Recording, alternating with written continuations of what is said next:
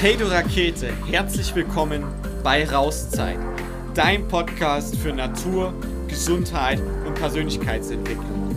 Lass uns gemeinsam durchstarten.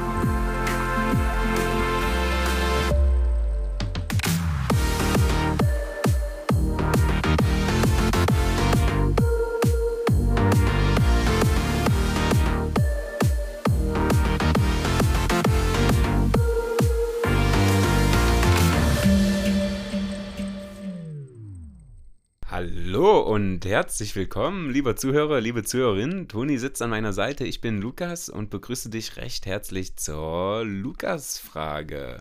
Toni grinst mich schon breit an und ich übergebe ihm einfach mal das Mikro, ohne irgendeine Frage zu stellen. Wirklich schade. das ist immer so. Ähm, ich mag das tatsächlich wirklich, Fragen gestellt zu bekommen und äh, der ein oder andere kennt es, dann geht ja ganz gerne der Monolog los. Ach, du magst es, Fragen gestellt zu bekommen. Okay, das ist auch mal interessant zu hören aus deinem Munde. Hätte ich jetzt auch vermutet, da. Weißt du warum? Aus Gründen, oder was? auch eine gute Antwort. Nein. Denn die Qualität deiner Fragen bestimmt die Qualität deines Lebens. Die Qualität meiner Fragen bestimmt die Qualität meines Lebens. Okay, dann ist das jetzt meine Frage. Was hat das zu bedeuten? oh. Mano, ich wollte auch von dir eine Frage. Okay, gut. Also, ich war auf die andere Frage gespannt. Aber die ist auch gut. Ähm, was hat es zu bedeuten?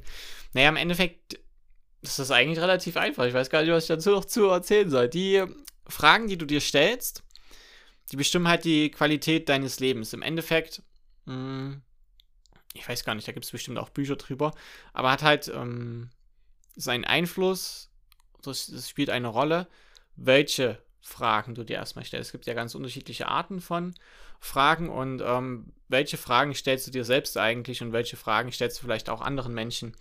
Und je nachdem kommen natürlich andere Antworten dabei heraus und dadurch, durch Fragen kann ja ganz viel mh, hm, geschaffen werden. Also es kann Bewusstsein geschaffen werden, es kann ähm, Erkenntnisse können dadurch kommen und ähm, durch andere oder durch Fragen an andere Menschen kannst du natürlich auch, das glaube ich auch ein großes Geschenk der Kommunikation und des Miteinanders, gewinnst du ja eine neue Perspektive. Also du kriegst eine weitere Landkarte. Du nimmst ja, äh, Lukas zuckt schon, aber ich, ich sage mal noch kurz runtergebrochen, du nimmst die Welt ja wahr, machst deine eigene Landkarte von der Welt. Das heißt, du siehst ja eigentlich nie objektiv, was gerade ist, sondern immer durch deine Brille, durch deinen Filter. Und da entsteht subjektiv eben eine Landkarte. Die kann nie zu 100% die Wirklichkeit abbilden. Und wenn wir uns mit anderen austauschen und wir Teil von deren Landkarte oder Einsichten von deren Landkarte bekommen, dann erweitert das unsere Welt. Und das ist ja ein Geschenk. Ja, du hast gerade von der Landkarte geredet und auch ähm, über den Austausch und Kommunizieren mit anderen. Und das mit den Landkarten, das Landkartenmodell habe ich schon mal gehört, ich glaube, das haben die Erfinder vom NLP, vom neurolinguistischen Programmieren erfunden oder in die Welt hinausgetragen. Und das war nämlich auch meine Frage, die ich am Anfang mitgebracht habe. Und die stelle ich dir jetzt nämlich auch. Was ist denn NLP, neurolinguistisches Programmieren und wofür kann ich das, kann man das im Alltag nutzen? Die Frage, auf die habe ich Bock. Jetzt bin ich gespannt auf die Antwort. Ja, das ist ja spannend. Äh, es soll ja immer das kommen, was kommen soll und das zeigen, was ich zeigen soll. Dass wir jetzt doch noch zu der Frage kommen, bin ich gleich ganz happy. ja, NLP, ähm, du hast schon gesagt, neurolinguistisches ähm, Programmieren. Also es geht sozusagen um Neuro, um neuronale Aspekte, also um erstmal das Hirn ähm, runtergebrochen. Ähm, dann um Sprache und um Programmieren. Das heißt, im Endeffekt programmieren wir, also du, bleiben wir mal bei dem Landkartenmodell, das ist, glaube ich, ein schönes Bild. Du erschaffst ja deine eigene Welt, also du kreierst deine eigene Welt. Was wir vor uns gesagt haben, deine eigene Landkarte.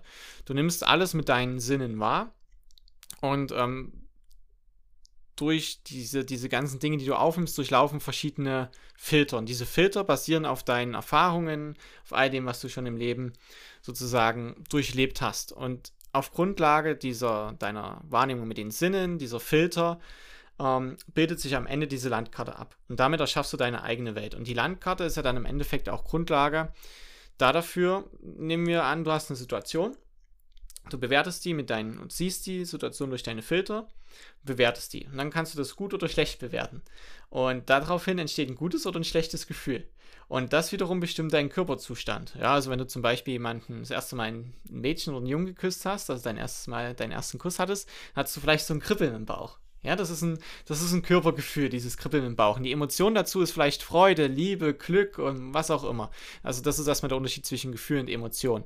Und ähm, das wiederum bestimmt ja dann dein Verhalten, also wie du handelst und was du so den ganzen Tag machst. Und damit schaffst du deine eigene Welt. Und ähm, beim NLP lernst du sozusagen zu verstehen, wie diese Konzepte sind, wie diese Muster sind, wie du deine eigene Welt baust und wie du darauf auch Einfluss nehmen kannst und wie du dir deine eigene Welt sozusagen so bauen kannst, wie sie dir gefällt, wie schon Pippi Langstrumpf gesagt hat.